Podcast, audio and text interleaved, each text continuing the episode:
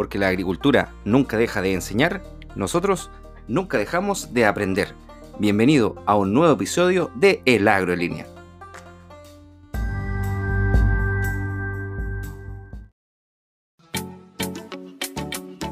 Muy buenas tardes. A esta hora iniciamos una nueva cita en la 104.1.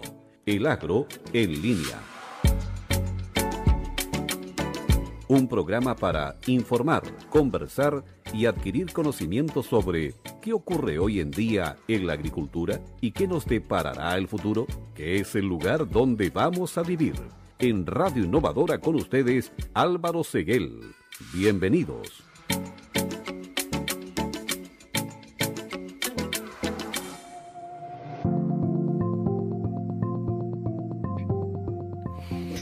Hola, ¿qué tal amigos? ¿Cómo están? Muy buenas tardes, bienvenidos a un nuevo programa acá en Radio Innovadora 104.1 para la provincia de Linares y a través de la señal internacional de nuestro canal en YouTube. Puede seguirnos también como El Agro en línea. Vamos a estar transmitiendo este y si quiere revisar los otros programas pasados también, ahí están todos los programas para que nos pueda buscar y nos pueda seguir y pueda disfrutar de todo el contenido que preparamos con mucho cariño, con mucho respeto también para ustedes.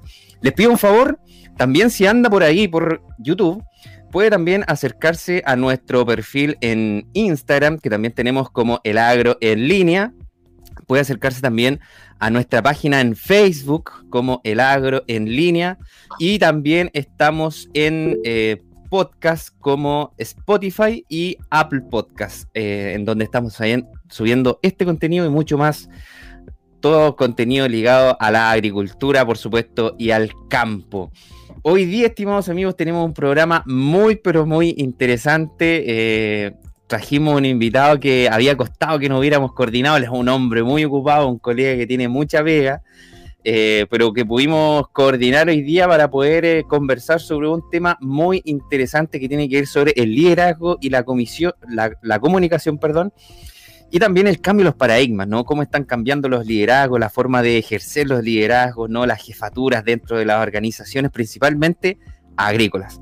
Vamos a tocar también el tema del dólar, que ha tenido un montón de trascendencia en, en eh, este último, esta última semana ya vamos a, estar hablando al respecto. Les voy a comentar también hoy el informe climatológico sobre las temperaturas que vamos a tener en Linares.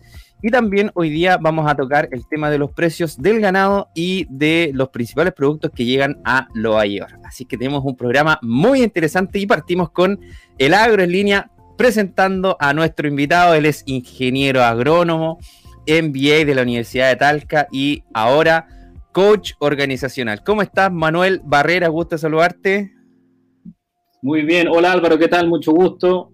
Primero que todo, agradecer la, invitación. Eh, yo la verdad es que creo que estos espacios de conversación son muy necesarios. Eh, valoro mucho eh, todo el trabajo que tú has hecho durante muchos años de difundir y poner estos temas en tabla en el fondo. Así que muchas gracias, por poder participar y bueno, nos costó un poco coordinar por la, por las agendas, pero, pero aquí estamos. sí, bueno, los dos tenemos, eh, la verdad, agendas muy ocupadas y, tú estás en plena temporada de, de, cosechas, ¿no? De proceso, tú a lo, a lo, que te dedicas ya lo vas a estar comentando. Eh, también yo, por mi lado, nos, nos, costó que nos pudiéramos haber coordinado. Pero ya estamos aquí, ya estamos conversando y como bien tú dices, eh, Manuel, uno de los grandes intereses que tenemos nosotros como programa, como, como medio de comunicación también, es acercar estos temas, la digitalización, las tecnologías, la nueva forma de hacer las cosas. De aquí en 30 años más, imagínate, en el 2050 vamos a tener que doblar la producción de alimentos actual para una demanda creciente de alimentos, ya que vamos a tener muchas más bocas que alimentar. Así que el desafío que tenemos por delante, principalmente en el sector agrícola, con menos recursos y, con esta sociedad cambiante, es, eh, es muy trascendente. Así que de estos temas y mucho más vamos a estar conversando hoy. Eh, antes, Manuel, para contextualizar eh, y, explicarle un poco a los amigos por qué está Manuel acá y, por qué vamos a tocar este tema ¿no? sobre la, la, gestión moderna ¿no? de, de los liderazgos es que les voy a comentar una columna de Sebastián Valdés Lutz, que él es director de empresas agrícolas, que salió en el suplemento de la revista El Campo del diario El Mercurio hace un par de semanas atrás, y que comenta lo siguiente. La gestión moderna jubiló al patrón de fondo. El patrón de fondo tiene su origen en las grandes haciendas que se mantuvieron aisladas hasta bien avanzado el siglo pasado, en donde el terrateniente, el patrón, cumplía un rol político, social y económico, muy similar al del otrora señor feudal. Esta columna es la que escribió Sebastián eh, Valdés y que hace alusión ¿no? a que cómo ha cambiado Manuel el, antiguo patrón de fondo, que era amo y señor, ¿no? De, en, su campo mandaba eh, desde los precios, desde la educación, desde la religión, ¿no? Muchas veces eh, impartía justicia eh, de, una forma muy particular. ¿Cómo esto, Manuel, se ve como muy antiguo, pero quizás en algunas organizaciones agrícolas todavía sigue pasando de, de algún otro modo, ¿no? Sí, claro, el, artículo de Sebastián de verdad es que es muy bueno y, eh, la forma más, más eh, gráfica de recordarlo es me acuerdo esta novela que, había del Señor de la Carencia, que era como... Ah, claro. explicaba, explicaba cómo era ese mundo en, los antiguos campos, en, el mundo agrícola chileno. Claro. Y, qué ha pasado durante, bueno, el tiempo, lo único que es constante es el cambio. El cambio siempre se está produciendo en todo, en orden de cosas. Y hoy día, eh, la digitalización, lo, único que ha hecho ha sido acelerar todos estos procesos de cambio. Imagínate en, el contexto que estamos hoy día, en el contexto mundial, la pandemia llegó y lo que hizo fue acelerar este proceso, más todavía, fue meterle más velocidad al proceso de, de transformación digital. Y hoy día nos encontramos a un escenario que está cambiando constantemente. Yo por eso eh, propuse como tema el cambio de paradigmas, porque quizás para entenderlo sea importante contextualizar qué es un paradigma o qué son los paradigmas. Y los paradigmas son sistemas de creencias que tenemos las personas, los seres humanos, en los cuales eh, después en base a esos sistemas de creencias que nosotros tenemos generamos un marco conceptual o un, un marco de referencia a través del cual yo miro o interpreto la realidad que vivo todos los días. Y en base a esa interpretación que hago, bueno, yo hago juicios, yo tomo decisiones, yo ejecuto acciones y obtengo resultados. Y todo eso basado en el marco conceptual que yo estoy usando. Entonces, hoy día lo que ha pasado es que los paradigmas están cambiando. Entonces, vemos hoy día todavía en las organizaciones agrícolas que están mirando el presente con paradigmas antiguos, con paradigmas que ya no son válidos. Por tanto, las interpretaciones, las decisiones y las acciones que toman son erradas y no logran los resultados esperados porque el, la, forma en que están mirando la realidad ya, eh, no, ya no es válida. Y, y, en, ese, y en ese sentido, disculpa, los, paradigmas tales como hoy día, siempre existía el paradigma, bueno, lo que, lo que mencionaba Sebastián, el patrón de fondo, el patrón de fondo que imponía el orden, que él decía cómo se hacía, cuándo se hacía, lo que se hacía, Hoy día ese sistema jerárquico ya está quedando obsoleto y está dando paso a un sistema de redarquías, donde se genera o se traspasa responsabilidades, donde se generan compromisos, donde se generan trabajo en equipo. ¿Sí? Sí. Oye, eh, Manuel, eh, es muy interesante lo que estamos tocando hoy en día, porque uno de los grandes paradigmas también que siempre había existido en el campo es que la gente prácticamente sobraba. oye, no, no había problema de gente, prácticamente eh, los que daban la pega, ¿no? Se, regodeaban, eh, digamos, eh, había gente, digamos que no, no, no había cierto nivel de, digamos, de, de, ejercicio de, digamos, de, poner, de poder eh, desbalanceado, pero sí había eh, gente para poder trabajar, para poder eh, hacer las pegas, para poder supervisar, para poder llevar a cabo las labores agrícolas. Hoy día estamos en un escenario completamente diferente. Hoy día falta mucha gente y mucha gente calificada también. O sea, hoy día gente que sepa podar, por ejemplo, gente que sepa hacer alguna labor específica en algún campo te cuesta hoy día muchas veces poder encontrarlo y cuando lo encuentras, eh, muchas veces también te cuesta eh, mantenerlo. Manuel, antes de que, de que vayas a, ese tema, por favor, yo quiero que nos cuentes primero, eh, ¿a qué te dedicas tú? Eh, porque si bien contamos que eres, agrónomo y coach organizacional, ¿qué significa eso que, estás haciendo? y lo otro, antes que pasemos de lleno a, tocar temas profundos, quiero que nos comentes cómo un agrónomo llega a ser coach organizacional, que es una historia muy interesante que yo creo que a los agricultores que nos están escuchando el día de hoy les va a interesar. Vale, bueno, primero que todo, bueno, yo, claro, yo soy agrónomo, eh, me dedico, estoy radicado a la zona de Talca, me dedico a la producción de aceite de oliva, trabajo en una empresa importante en la zona hace 14 o 15 años ya. Eh, y, esto de, adicionalmente, eh, yo siempre me ha gustado el, seguir creciendo y aprendiendo cosas. Entonces, cuando salí de la universidad en su inicio, me di cuenta que teníamos falencias en la parte económica, comercial, evaluación de proyectos. Entonces, claro, mis primeras formaciones siempre fueron orientadas en ese lado. Entonces hice un MBA y hice varios diplomados orientados en ese lado. Y que fueron bastante útiles en su momento. Pero llegó un momento en el cual ya el tema empezó a, de a poco a cambiar, lo que es, lo que tú hacías de referencia. Yo, caso real, hace 12 años atrás o 13 años atrás yo cosechaba en el campo con 600 personas. En realidad no me costaba nada cosechar 600 personas, lo hacíamos. Pero empezó a escasear de a poco la gente. ¿Por qué? Por el envejecimiento, porque la gente joven ya prefiere más que nada irse a la ciudad y no trabajar en el campo. Entonces, eh, empezó a producir un cambio etario, pero a paso lento. Lo que a lo, último ahora se ha acelerado. Entonces, cuando tú empezás a ver eso, y empieza a darte cuenta ya que también las formas de trabajar, las formas de liderar, la forma de lograr los resultados, al final, ¿qué, es lo que quiere cada organización? Lograr resultados.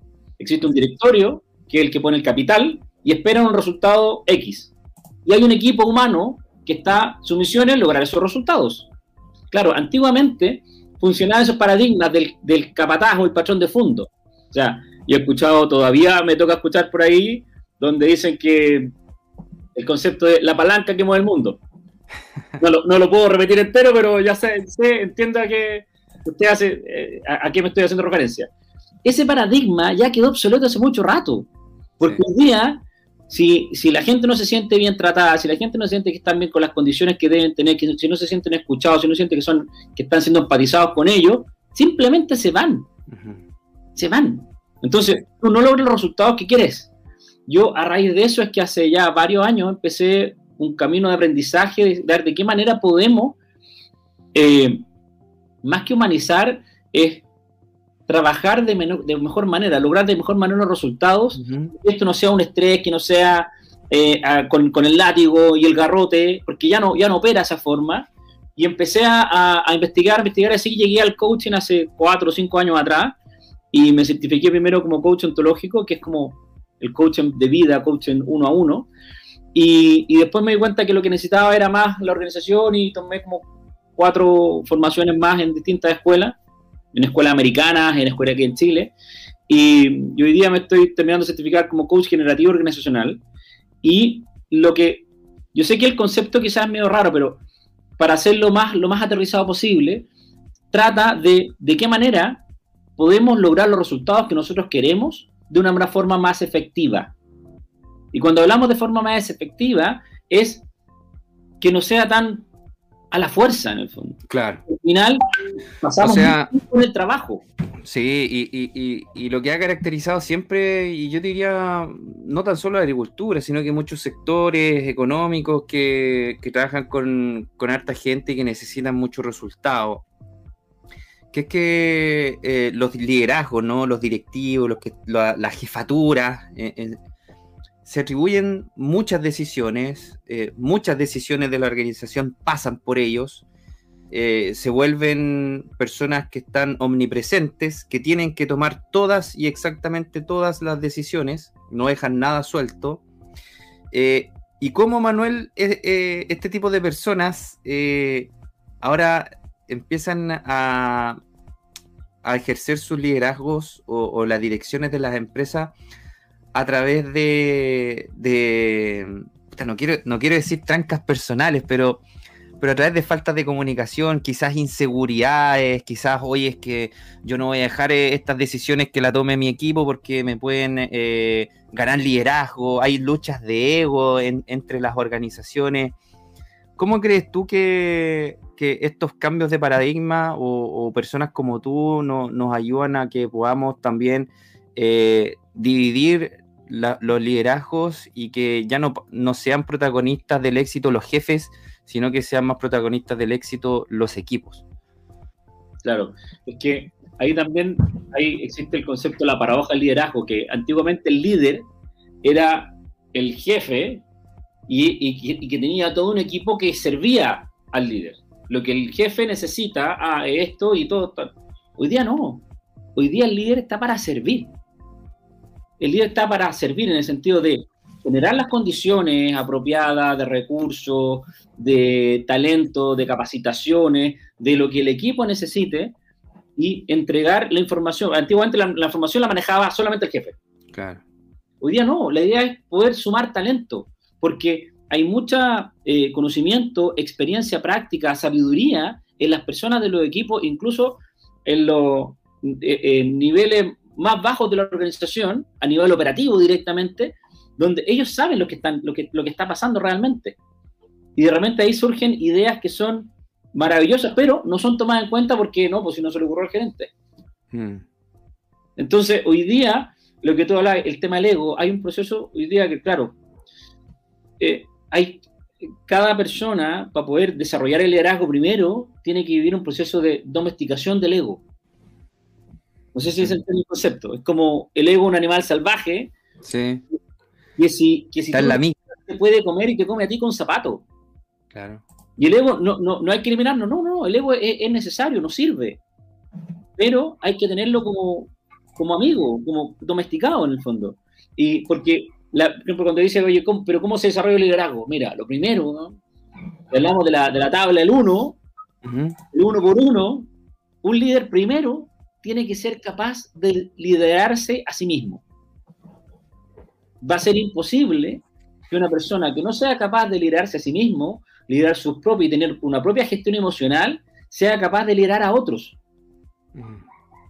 Y eso es, claro, como tú dices, hay tranca, hay complejo, pero todo eso se trabaja. Hoy día, a, través del coaching, existen muchas estructuras, herramientas, formas de trabajarlo, y eso se desarrolla. Yo hoy día, particularmente, estoy trabajando con varios colegas, desde muy al sur hasta la zona centro, Em, hace poco, esta misma semana, me contactó un equipo de, un fondo de inversiones que está en la séptima región, donde, claro, están haciendo cargo de proyectos, de, manejando muchos recursos, pero todos esos recursos se manejan con personas, con capital humano, ojo, no recurso humano, con capital humano. Así es. Y cuando hay, normalmente hay, hoy hay luchas de poder internas, hay conflictos. Sí, claro. Un equipo, al final, es un equipo que al final no va a lograr sus resultados. Y hoy día es como hay que entenderlo. Hay, como aprendizajes que son para la vida y, son atemporales. Cuando Darwin dijo, mira, no es, el, no es el, la especie ni la más fuerte ni la más la inteligente la que sobrevive, sino la que se adapta mejor al cambio. Y, si tú le preguntáis a, gigantes que existieron en distintas industrias como el blockbuster, que no fue capaz de entender y leer el cambio como lo hizo Netflix y desapareció. O Kodak, que también era un monstruo y también desapareció. Y, cuando empezaron a salir los Uber, no, si esa cuestión es un juego niño, no funciona. Y hoy día los techos amarillos están todos así como chuta, porque está Uber y está, bueno, toda esta serie Airbnb versus los hoteles tradicionales. Sí, claro. Hoy día el mundo está cambiando. Y si la... Oye, Manuel, em, pero ahí pasa algo, porque también yo diría un cambio de paradigma es que yo te pago para que vengáis a trabajar. Yo aquí no te pago para que vengáis a cuestionarme el sistema. Oye, yo aquí te pago para que tú vengas a hacer lo que yo te digo. Ese es uno de los paradigmas, ¿no? Sí. Porque hoy día también, el, aparte de haber cambiado el liderazgo, yo creo que también cambió el trabajador. O sea, hoy día eh, los que trabajamos en una empresa, estamos trabajando eh, para aportar a nuestros principios, o sea, principios de sustentabilidad, por ejemplo, principios de economía eh, circular, de comercio justo, principios de alimentación saludable, por ejemplo, en tu caso, principios de, de, de equidad de género, de principios de, de, un montón de otras cosas. No sé si me entiendes, que hoy día también hay, hay aparte de, que el consumidor a las grandes compañías los golpea o, los, eh, digamos, los castiga o los premia, dependiendo de sus prácticas, también los trabajadores dentro de las organizaciones eh, hoy día se están cuestionando, oye, esta empresa en la que yo estoy trabajando, ¿está haciendo las cosas bien? ¿O esto que estoy haciendo lo hago bien? ¿Me pagan para hacer un, un aporte al mundo o me pagan para destruirlo? No sé si me entiendes. Eh, también desde ese punto de vista, ¿cómo ves tú, Manuel, que las organizaciones, particularmente las agrícolas, están incorporando estos conceptos y, también están llamando a que los trabajadores que se desempeñan dentro de, esta, dentro, de, dentro de estas organizaciones se inspiren, ¿no? Y que hagan parte una problemática de una solución, una solucionática que está haciendo la empresa que es, oye, ¿sabes qué? Yo trabajo acá porque esta empresa es amigable con el medio ambiente, por ejemplo. Sí, mira, eh, tú, tú, tocas un buen punto. Hoy día eh, creo que la, industria agrícola en general adolece de falta de liderazgos. Estamos llenos de jefatura y de gerentes, llenos, llenos, llenos, llenos. Pero se adolece de falta de liderazgos. Y, y, y, llevándolo a resultados. Cuando tú dices, yo te contrato a ti y te pago, no sé, un millón de pesos para que haga tal función. Pero ¿qué haces cuando tú contratas a una persona? Tú contratas su, quizás su currículum, su experiencia eh, y contratas su HH, sus horas. Sí, claro. Cuando contrata, tú contratas su motivación, contratas su creatividad, contrata su inspiración, contrata su compromiso. Tú puedes contratar el compromiso. Claro. Por mucho que esté declarado, no, sí, sí, yo estoy comprometido. Mm. Oye, en la empresa, no solamente agrícola, estamos llenos del ausentismo laboral presente todos sabemos el ausentismo laboral es cuando, oye, me enfermé y no puedo ir. Ah, ya, no vino a trabajar, no está, listo. Pero cuando Manuel va y marca la tarjeta todos los días, claro. está aquí, el bulto está aquí, marco la tarjeta, estuvo las ocho horas que tengo que estar aquí. Tengo que hacer informe, ya, perfecto, hago informe. Sí, sí, sí. Si no estoy ya realmente motivado, no voy a hacer un ápice por dar un poquito más. O, si tengo una acreditada, ¿sabes que se me ocurrió una idea? Pero que le decir al jefe y le decir, cada vez que le digo una idea, ah, es mala. Si no se le ocurre a él, la idea no es buena. Sí. O van a retarme, me dicen, oye, ¿para qué? Pues aquí tú no estás aquí para pensar, aquí tú tienes que ejecutar lo que yo te digo. Claro. Exactamente. Entonces, al final se van mirando y las empresas van perdiendo eh, rentabilidad. Así de claro, están perdiendo rentabilidad por no saber aprovechar los talentos que tienen insertos dentro de las mismas organizaciones. Mm. Sí, se desvirtúan también, se desvirtúan mucho, tienen mucha razón con eso. Claro, y ojo que, y ojo que te estoy diciendo personas que están dentro de la organización y que están inocuas, o sea, hacen, siguen, marcan el paso. Porque también hay, lamentablemente, dentro de organizaciones, personas que han sido tan de repente quizás, o se han sentido maltratados, se han sentido que no son valorados, y que al final están, empiezan a jugar en contra. Wow, empiezan a, claro, a, ¿cómo es que se llama eso? Eh, a boicotear, A boicotear, exactamente, sí, wow. Y tú dices, oye, no, si esto no pasa, un momento, lamentablemente sí, pasa.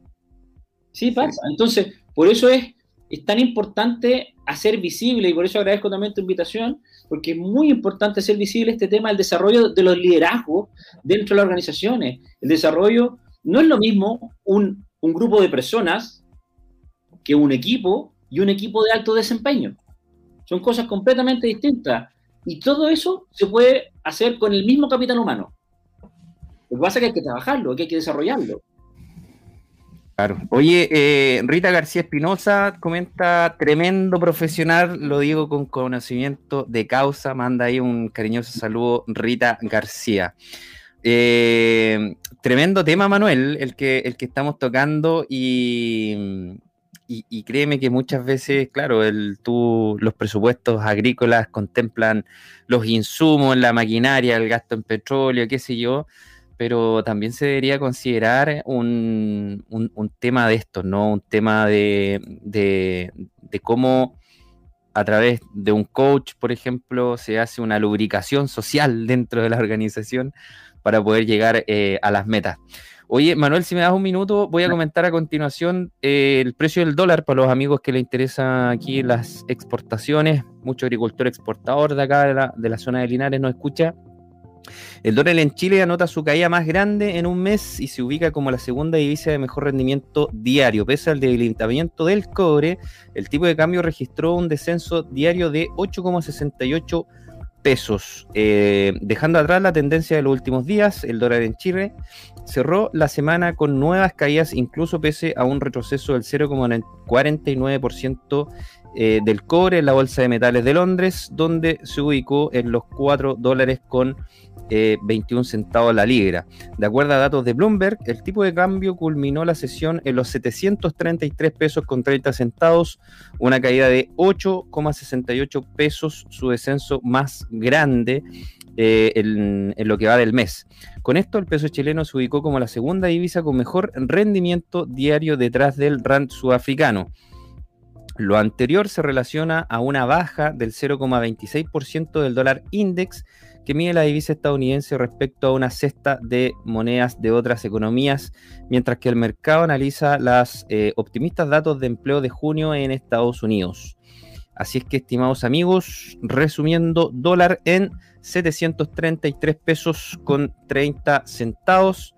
Eh, baja que tuvo el dólar, obviamente, por, por la, la volatilidad que tuvo el dólar index, ¿no? Esta comparación que hay del dólar con las otras monedas, una canasta de monedas internacionales. Oye, Manuel, tremendo temazo el que estábamos tocando. ¿Te parece si vamos a un corte comercial y volvemos en un minuto tocando de nuevo la, la, columna de Sebastián Valdés y, y, cómo las empresas no, no podemos empezar a adaptar a, también a las nuevas generaciones, al cambio, a la revolución digital y un montón de otros temas? ¿Te parece? Perfecto.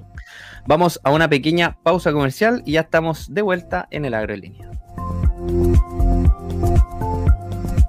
Álvaro Seguel, en Radio Innovadora 104.1, nos invita a continuar conversando e informándonos del acontecer agrícola en su programa El Agro en Línea.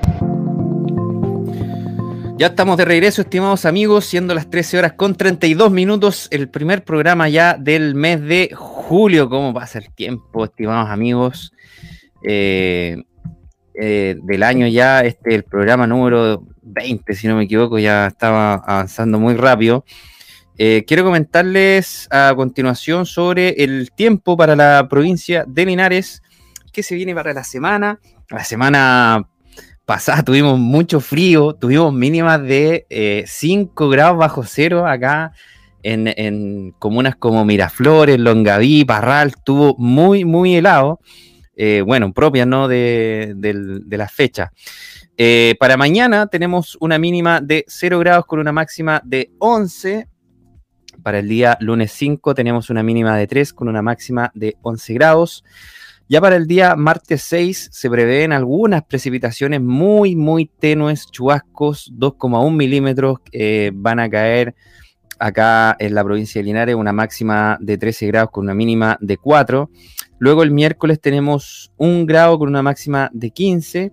Y ya para el jueves y viernes volvemos a tener posibles precipitaciones muy tenues, muy chiquititas, casi 4 milímetros, eh, terminando la próxima semana esperamos que puedan ser de mayor intensidad en las próximas semanas, ¿no? El tema del agua es un tema que, nos importa mucho, nos golpea mucho, principalmente la agricultura. Esperamos que, podamos tener lluvias más intensas en lo que va de la temporada de invierno. Estamos con una interesante conversación, estimados amigos, con nuestro colega Manuel Barrera, él es ingeniero agrónomo, MBA y por supuesto coach organizacional, se ha dedicado al, tema de liderazgo y comunicación en las organizaciones. Eh, Manuel, dejamos pendiente un tema eh, antes de, irnos al corte, ¿no? Que era cómo las empresas empiezan a, a, adaptar eh, lo nuevo, ¿no? Empezamos también a tener un tema generacional y, te lo comenté en su minuto en parte del bloque pasado, que que muchas veces eh, hay mucha rotación de, trabajadores, hay mucho cambio hoy día eh, a las nuevas generaciones, como bien dices tú, el compromiso lo tienen con ellos, las empresas tienen que saber leerlo, saber entenderlo, saber inspirarnos, ¿no? Eh, y, muchas veces eh, este, este cambio eh, se ha acelerado mucho en el último tiempo y con ello también los mismos trabajadores se llevan las experiencias, se llevan todo lo aprendido en, la empresa y, las empresas tienen que también volver a capacitar a, nuevas personas en, lo que se desempeñan este, este trabajador que se fue. ¿Cómo desde el punto de vista del, coach, de, la, comunicación organizacional, también podemos eh, conectarnos con este nuevo, esta nueva generación de trabajadores y también volver a las empresas más atractivas para poder inspirar a que los trabajadores se puedan comprometer y quedarse un poco más en la empresa. Y con esto te digo, no, la idea no es que capturar a una persona ¿no? y tenerla retenida ahí, pero la idea es también que los trabajadores entreguen lo mejor de sí, ¿no? Claro, la, idea es poder eh, motivar a las personas que se sientan, que están en un lugar que donde ellos quieren estar y de esa manera ellos puedan aportar lo mejor de sus talentos. Entonces, hoy día, mira, eh, caso real, obviamente sin nombre, pero eh, estoy acompañando a una organización que, pero se, se, repite mucho. Oye, en un equipo humano, el mejor agrónomo, el mejor, el, el mejor desde el punto de vista técnico, el más destacado, ya sabéis que estamos, a subir de, cargo, de rango y te vamos a poner a cargo de todo el staff de los de, de la empresa. Claro, era un tipo que sabía muy bien técnicamente lo que tenía que hacer, tenía que esa buena relación, relación con los productores, pero es distinto ejercer un, rol de liderazgo con, con, las demás personas. Eso requiere un entrenamiento distinto. Entonces, al final, ¿qué pasa? Tenía una persona que era muy buena en su trabajo, pero lo moviste, lo pusiste en una situación distinta, donde se empieza a sentir frustrado porque no se dan los resultados que la empresa le está pidiendo, porque no basta el conocimiento técnico para eso. Se requieren otro tipo de cosas, el desarrollo de, de habilidades blandas, la automatización emocional, por ejemplo. Oye, y ahí pasa algo que es bien típico que, que eh, y, y, que pasa en muchas veces, esta cuestión es de libro, o sea, es de catálogo que tienes un buen trabajador eh, y como es bueno en lo que hace, lo asciendes y pierdes a un buen trabajador y a veces como este trabajador no tiene la habilidad de líder y te ganas, pierdes a un buen trabajador y te ganas a un mal jefe o un, mal líder. Eh, pasa mucho, muchas muchas veces ese, ese, ese, tema. Claro, y, es muy habitual, lamentablemente es muy habitual. Y, ¿Y por qué? Porque no basta con decir, ah, entonces a ti te voy a tomar, te voy a poner un rango mejor, te voy a mejorar tu, renta, y como tú sabías muy bien hacer tu trabajo antes, ahora tú vas a ser el mejor jefe, gerente, líder de todo este equipo. Oye, Manuel. Dime. Te quiero llevar para otro lado ahora. Vale, vale. Mira, ¿qué es lo que pasa hoy día? Porque, a ver, está cambiando el tema del liderazgo en las organizaciones. Es, es algo que, yo creo que mientras más eh, jefes de, de, mayoría empiecen a salir, se empiecen a jubilar y qué sé yo, y, nuevas generaciones empiecen a tomar esos, esos cargos, como lo comenta Sebastián Valdés, eh, va a ir cambiando. Pero hay un tema, Manuel, que, te quiero tocar, que, tiene que ver mucho con, cómo los trabajadores se desempeñan que tienen que ver con la automatización y, la digitalización. O sea, tenemos a, puertas una revolución eh, digital 4.0, ¿cierto? Similar a la revolución industrial que trajo mucho conflicto en su minuto porque antes imagínate que un trabajador con aranda o con yunte huelles y, sin fertilizante un trabajador producía 30 quintales de trigo y hoy día ese mismo trabajador con maquinaria, fertilizante y pesticida produce 3.000. Eh, entonces empezamos también a ocupar menos mano de obra, porque si, hoy día la industria, para la industria es difícil contar con mano de obra, lo lógico es que estos procesos se empiecen a, mecanizar. eh, y van a haber también ahí algunos cambios en, en, labores que, por ejemplo, antes eran indispensables, que el día de mañana lo va a hacer una máquina. ¿Cuál crees tú? ¿Qué, es lo que va a pasar con, la mano de obra cuando se mecanice o se digitalice su trabajo? Mira, yo ahí quiero conectar lo que tú me estás planteando ahora con lo que conversábamos al principio. la demanda de alimento en el mundo es creciente. Por tanto, la escasez de, mano de obra que hay hoy día se produce por dos motivos. Uno, porque hay un tema generacional que la gente ya, la gente joven ya está migrando del campo a la ciudad, ya no quieren trabajar. Hoy día en particular hay una situación política en Chile que por bono y cosas también hay mucha menos disposición a querer eh, ir a trabajar el campo. Eh, pero también por otro lado es que la demanda está creciendo. Entonces, la demanda va creciendo y va a seguir creciendo. Tú, tú, lo, tú lo mencionabas al principio del programa. Entonces, claramente vamos a tener que buscar la forma de rentabilizar o de hacer más productivos los sistemas, los sistemas productivos en general. Y la tecnología está cumpliendo y va a seguir cumpliendo un rol clave. Y, y, también lo conecto con el segundo punto que lo conversamos en su momento, es la adaptación, la capacidad de, de leer los cambios a tiempo. Yo, caso real, en la organización donde, o la industria donde yo trabajo, en general, comenzó un proceso de mecanización y tecnificación hace 8 o 10 años atrás, donde se hacían giras tecnológicas y visitamos eh, Estados Unidos, eh, Israel, eh, Europa, Portugal, España, viendo lo que se venía captando cuando aún aquí todavía no era necesario, mm. porque la mano de obra estaba disponible. Y se hicieron, se, se hizo todo este proceso de incorporar tecnologías, obviamente adaptarlas, porque no es llegar y traer una tecnología, un sistema productivo o una máquina y ponerla a trabajar porque la, hay, un, hay, un, hay un concepto que se llama el multi-change, que es la inmunidad al cambio. Hay, la gente es resistente al cambio, en general. Cuando dice, oye, vamos a traer esta máquina, no, esa máquina no funciona. No, jefe, esa máquina aquí, esa máquina allá. Porque hay que pasar un proceso cultural. Todo traspasa, permea la cultura. Entonces, eh, cuando se hizo esto, la verdad es que en su momento era como innecesario, después fue necesario y hoy día fue la verdad que fue indispensable, porque un rubro como la agricultura hoy día, si no tuviese el nivel de, mecanización y tecnificación que tiene, simplemente no podría existir. Claro, hoy día, bueno, y ahí el llamado sería a capacitarse como operador de la maquinaria, como eh, mecánico de la maquinaria, quizá emprender trayendo repuestos de esas maquinarias. Eh, es un sinfín de, de oportunidades también que se abren. Siempre cuando hay un cambio o una cosa así, eh, hay que ver ¿no? las oportunidades que, ofrece más que las desventajas, ¿no? Álvaro, en, ese tema quizás también te quiero mencionar algo, porque nosotros somos de una generación donde nuestros jefes, hablando, nosotros tenemos 40 años, nuestros jefes tenemos 50, 55 años, sí, claro. existía una brecha generacional pero esta brecha generacional no era tan grande versus la generación que viene detrás de nosotros. Los profesionales que hoy día están entre 30, 25 a 35 años, tienen, la brecha versus nosotros, que son los es mucho más grande. Mucho más grande. Y, y, claro, y hay cosas que son complicadas, que nos cuesta a nosotros entenderlo, nos cuesta mucho más entendernos nosotros con ellos que a, a, nuestro jefe con nosotros cuando recién salimos, en el fondo, cuando recién nos incorporamos al mundo laboral, pero también hay cosas que tenemos que aprender, las cosas son de ida y vuelta.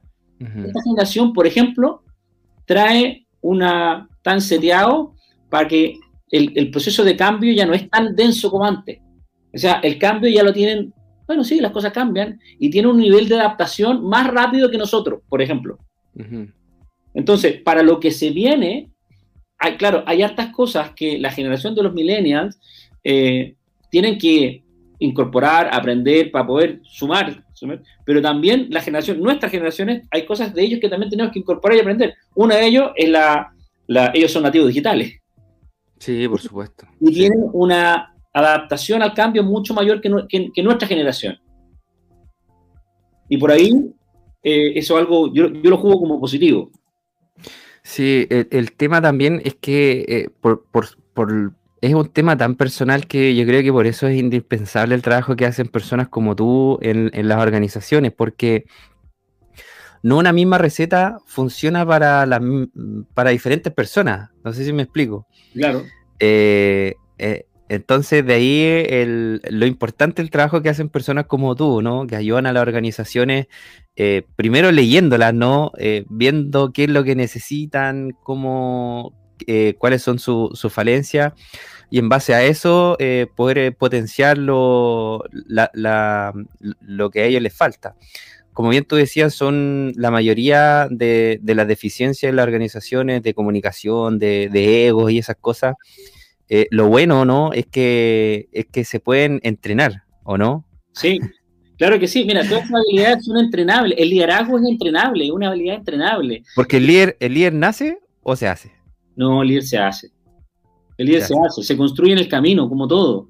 Es como, obviamente, hay, a ver, si tú y yo, y ponemos, mira, tres ejemplos, tú, yo y Messi, Sí, claro. Los tres nos ponemos y nos ponemos de chicos y entrenamos lo mismo que entrena Messi. vamos a llegar a ser los tres jugadores profesionales de fútbol. Ahora, hay gente que tiene un nivel de habilidad distinta y que lo transforma en Messi. Claro. Que, que, además de eso tiene talento, tiene dones, tiene, no sé, una rapidez mental. Mm.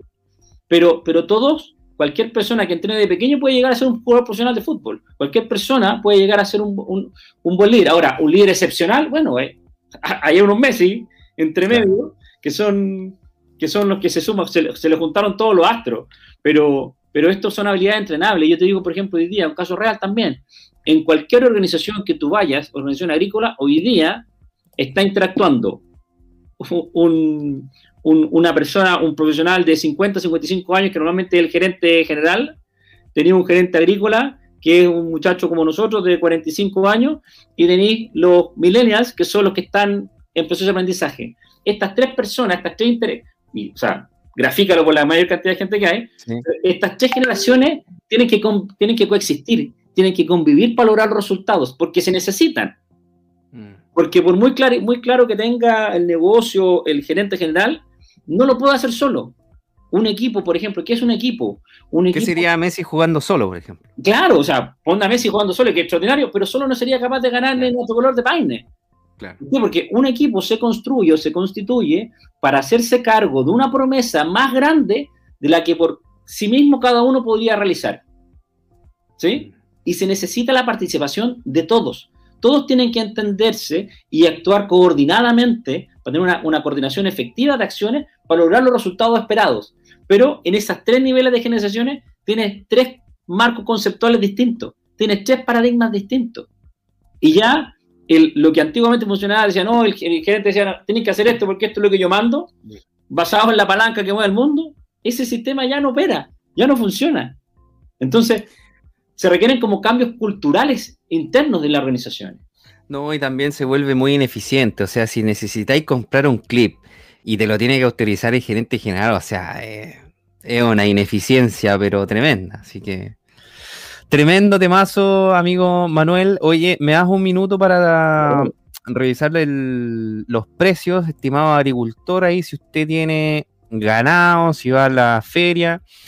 Eh, voy a comentarle a continuación los precios de la feria de los agricultores de Linares del día lunes 28 de eh, junio lunes pasado, para que tome nota ahí si quiere un papelito, si quiere invertir alguna liquidación de los arándanos que le llegó ahora, o quiere eh, vender. Los precios son los siguientes. Novillo gordo, 2.100 pesos el kilo promedio general. Vaca gorda, 1.172 pesos el kilo promedio general. Vaca engorda, 1.203 pesos el kilo promedio general. Vaquilla gorda, 1.885 pesos el kilo promedio general. Vaquilla engorda, 1.631 pesos el kilo promedio general. Terneros, 1.917 pesos el kilo promedio general. Terneras, 1.767 pesos el kilo promedio general. No se vendieron bueyes y se vendió un torito por 1.280 pesos el kilo promedio general.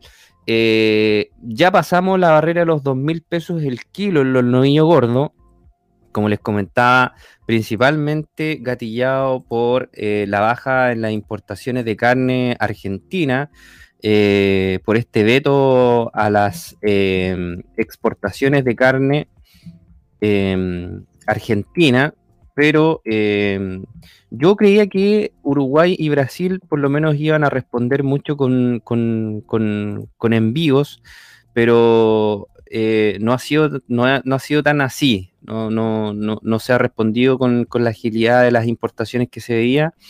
Eh, y ha hecho que aumente el precio del novillo. Lo estábamos hablando quizás hace un mes atrás, estábamos hablando de 1.800, 1.700 pesos el kilo novillo gordo. Hoy día estamos hablando de 2.100 pesos el kilo. Eh, ¿Cuáles son los precios de Loa según el tomador de precio hoy día de las 5 de la mañana en Loa eh, los precios de Odepa son los siguientes. Tenemos cebolla a 7.300 pesos la malla de 25 kilos. Tenemos coliflor a 400 pesos la unidad, lechugas a 7 mil pesos la caja de 15 unidades, papa, los amigos paperos de acá de la zona Orille Maule, Longaví, Parral, a 7.500 pesos el saco de 25 kilos. Ojo que llovió en el sur, así que siempre que llueve en el sur, sube la papa en Lo eh, sube la papa para acá en la zona central. Eh, la papa lavada, ¿cuánto cuesta cuánto es la diferencia entre una malla de papa lavada y una malla de, papa cosecha? 500 pesos. Está a 8 mil pesos el saco de 25 kilos de papa lavada. Y tenemos repollo a 400 pesos la unidad. Zanahoria a 7 eh, mil pesos la bandeja de 18 kilos. Y tenemos zapallo a 230 eh, pesos el kilo eh, miren, y este es de la provincia de Talca. Seguramente los amigos de por ahí de Duao eh, están aportando con zapallo para la zona de Nueva. Eh, Manuel, Oye, interesante conversación. Mira, voy a, voy a terminar el, tema hoy día eh, leyendo lo, último que comenta aquí Sebastián Valdés. El estilo del patrón de fondo ha muerto y el líder identificado con su estilo tiene la opción de aceptar el desafío de reinventarse o vivir añorando las glorias del pasado. En la mesa, el que aún tiene asiento está la oportunidad de transformarse en un nuevo director uno, más allá de controlar la gestión de la administración, asume su responsabilidad determinando el rumbo estratégico presente y futuro de la empresa. Tendrá que aprender a trabajar en equipo con el resto de los directores, a separar los roles con la administración y sobre todo a escuchar. Un gran desafío termina la columna de eh, Sebastián Valdés Lutz, director de empresas, en el suplemento agrícola de la revista El Campo del diario El Mercurio, titulada La gestión moderna jubiló al patrón de fondo. Eh, Manuel, vamos a tener eh, nuevas generaciones también sentados en los dos puestos directores de aquí en adelante. Exactamente, en el corto plazo. Y en el corto plazo. Oye, Manuel, eh, algún amigo, alguna empresa por aquí que te esté escuchando, que quiera eh, quizás contactarte para que los ayudes con un tema organizacional, quizás quieran contactarte para, para que les hables de estos temas. Cuéntanos tú un poco qué, haces, haces charlas, haces capacitaciones, haces acompañamiento y dónde te pueden ubicar.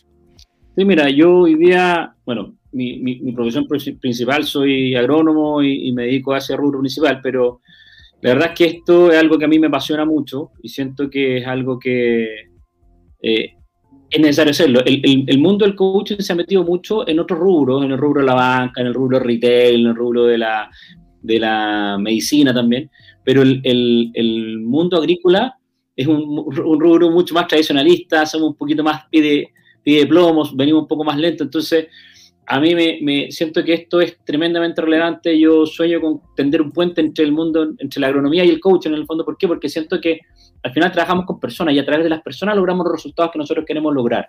Entonces hoy día yo sí estoy trabajando y acompañando a profesionales. Estoy trabajando con profesionales de otras áreas también, ¿ah? pero principalmente agrónomos, eh, como te decía, de distintos, desde lo más muy al sur de Chile hasta, hasta la zona norte. Y también estoy trabajando con empresas, con organizaciones agrícolas, desde capitales de inversiones a empresas que se dedican principalmente al rubro la fruta, en las viñas también. Eh, encantado de, si alguien me quiere contactar, Eh, no sé si después te paso por interno lo... no, dale si quieres aquí al aire. Eh... mi mail es m.antoniobarrera.gmail.com Genial.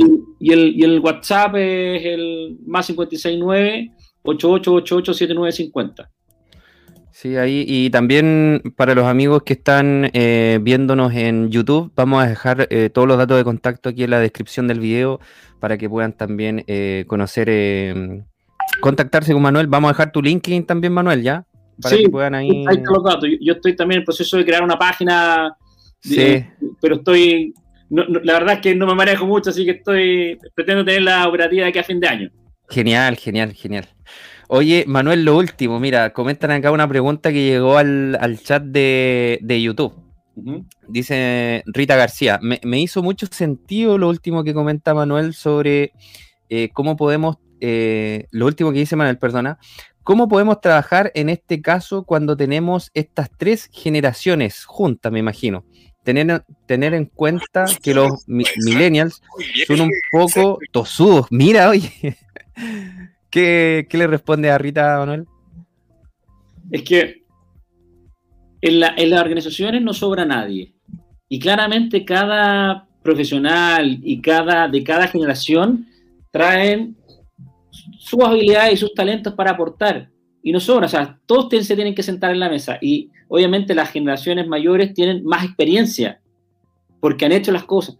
Pero la gente nueva trae la innovación traen la creatividad, traen, por ejemplo, traen inserto, que yo la verdad es que lo mucho, la capacidad reflexiva, que lamentablemente la, gente que, de nuestra generación y quizás más bien, ya está un poco anulada, como que dice, ah, mira, esto es lo que hay que hacer, esto es lo que dice el asesor, esto es lo que dice la gerencia, esto, ya, esto es lo que... En cambio, el... Manuel. Dime.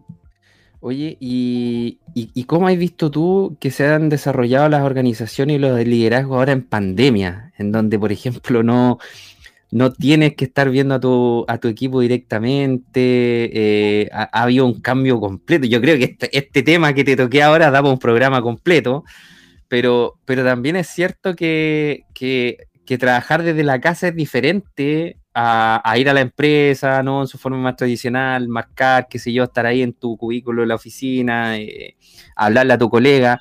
Imagínate que hay, hay, hay trabajadores que han ingresado a organizaciones y ni siquiera han conocido a sus colegas de trabajo de forma directa, lo han conocido netamente por, por internet. Eh, y desde ya, desde eso, eh, es, un, es un temazo porque obviamente los liderazgos tienes que ejercerlo de forma diferente, ¿no? Mira, ese, es un gran tema que, son otros, otros paradigmas que se, que se derriban, porque el, paradigma no, que tiene que estar aquí donde yo los vea para, mm. controlarlo, eh, un paradigma, un dicho, ah, bajo el ojo del amo, del ganado o algo así, ¿era? Entonces, no, tienen que estar aquí donde yo los vea porque si no, hoy van a sacar la vuelta, no van a trabajar, no van a producir.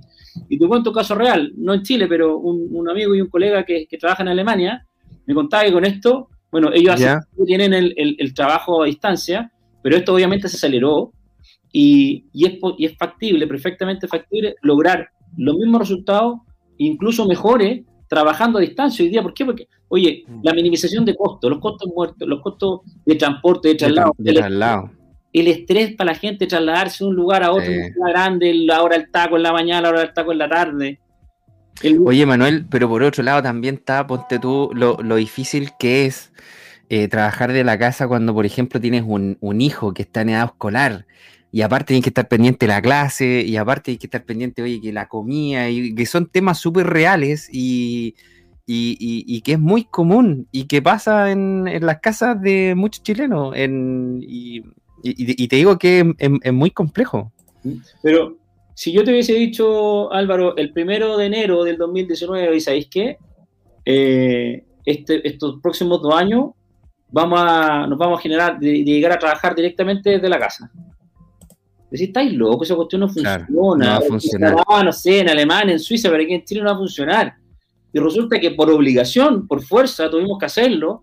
Y obviamente hay un proceso de cambio, hay un proceso de adaptación, que primero hay rechazo, después, chuta, bueno, no hay otra, hay que hacerlo, después, chuta, me tengo que, hay que generar cambios de hábito, cambios de horario, cambios, pero se puede, y obviamente todos estos procesos son entrenables.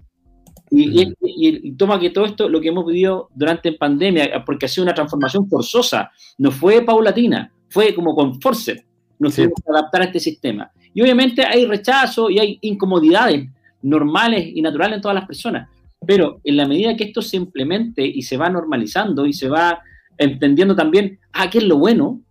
Oye, yo antes, no sé, pues no tenía que, mm.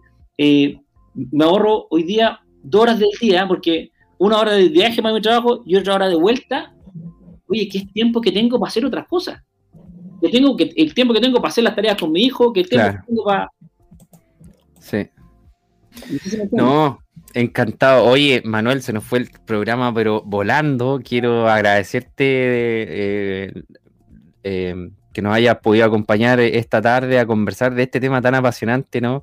El liderazgo de la organización. Esperamos pronto también eh, tenerte acá eh, para poder seguir hablando de estos temas. Así que Manuel, un abrazo grande, muchas gracias por haber participado del programa. Y a los amigos les los invito, les reitero la invitación a que nos pueda buscar en YouTube como El Agro en línea, pueda buscar también el canal de Radio Innovadora en todas las redes sociales, nos puedan seguir. Síganme en Instagram, por favor, em, como el agro en línea, síganos en LinkedIn también. Mi nombre es Álvaro Siguel y nos estaremos encontrando la próxima semana en una nueva edición del Agro en línea. Hasta luego, Manuel. Cuídate mucho. Nada, muchas gracias, encantado. Un abrazo. Chao.